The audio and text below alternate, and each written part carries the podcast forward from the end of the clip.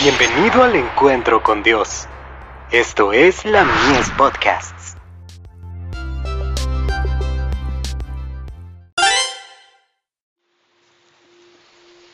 Recibiréis poder de casa en casa con el obrero evangélico.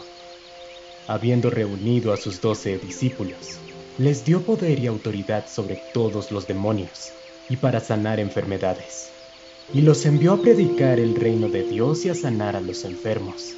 Y les dijo, no toméis nada para el camino, ni bordón, ni alforja, ni pan, ni dinero, ni llevéis dos túnicas, y en cualquier casa donde entréis, quedad allí y de allí salid. Lucas capítulo 9 versos 1 al 4.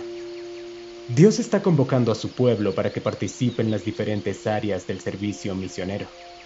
Los que se encuentran en las carreteras o en los caminos secundarios de la vida tienen que escuchar el mensaje del Evangelio.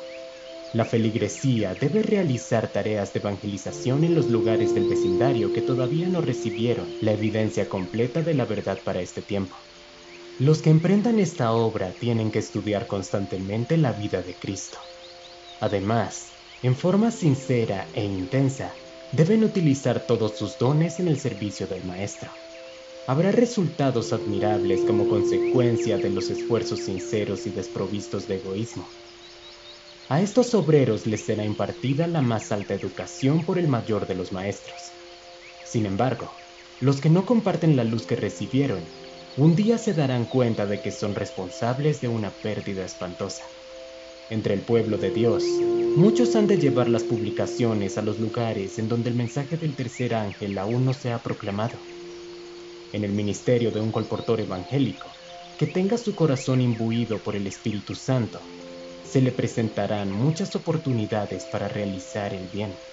La exposición de la verdad hecha de casa en casa con amor y simplicidad está en armonía con las instrucciones que Cristo dio a sus discípulos cuando los envió en el primer viaje misionero, con humildes himnos de alabanza y con oraciones expresadas de corazón la sencilla presentación de la verdad en el círculo de las familias enriquecerá a muchos. El obrero divino estará presente para producir convicción en el corazón. Su promesa es, He aquí yo estoy con vosotros todos los días. Mateo capítulo 28, verso 20. Con la certeza de la presencia permanente de tal ayudador, podemos trabajar con fe y coraje. Debemos romper con la monotonía que hay en el servicio para Dios. Cada feligrés debe ser incorporado en un plan de servicio al Maestro.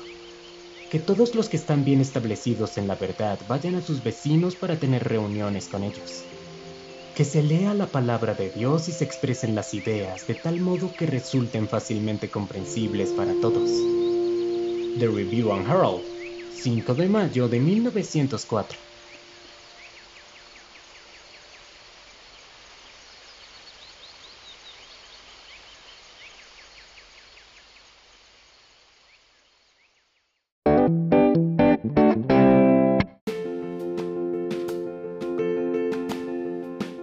Visítanos en www.ministeriolamies.org para más contenido.